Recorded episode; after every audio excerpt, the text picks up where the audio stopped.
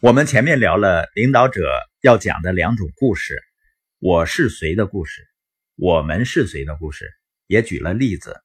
那第三种是我们向何处去的故事，也就是我们这个组织或者团队未来要变成什么样子，也就是通常所说的愿景。只不过你的愿景呢，它不应该是一句抽象的话，而应该是一个形象的故事。就像马丁·路德·金的演讲，我有一个梦想。这个演讲就是一个讲我们向何处去的故事。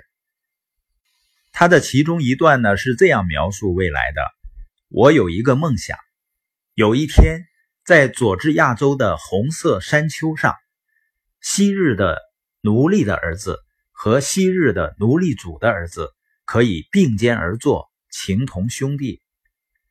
我有一个梦想。我的四个孩子，他们将来受到的评价不是基于他们皮肤的颜色，而是他们品行的内涵。你发现啊，马丁·路德·金的愿景就是四个字：种族平等。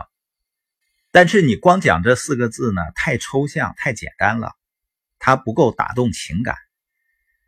而马丁·路德·金的演讲呢，把这四个字变成了具体生动的形象，而且他的演讲就像一面镜子一样。他的听众可以从镜子中看到自己，看到自己现在的样子，看到将来的自己，看到愿景实现之后的自己。这个演讲之所以打动人呢，一是形象，另外一个呢是距离。就像我们的书友会，十五年呢要带动一千个家庭实现财务自由。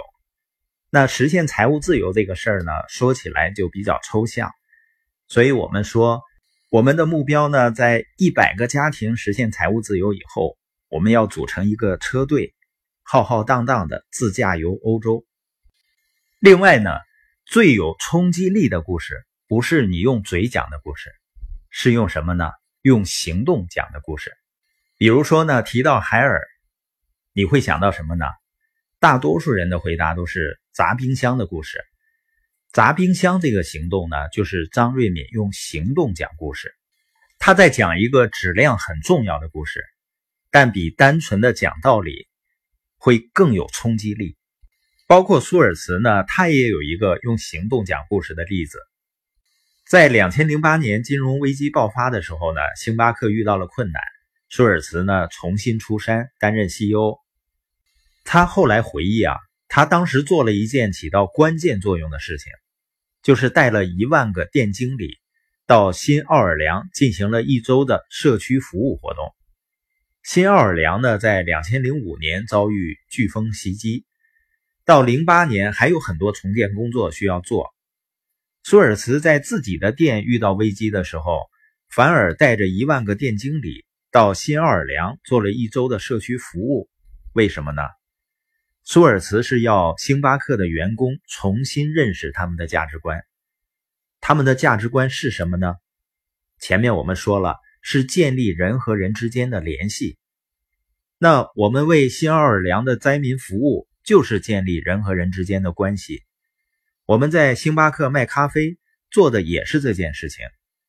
舒尔茨高明的地方，就是他不仅要让员工知道这一点，而且呢。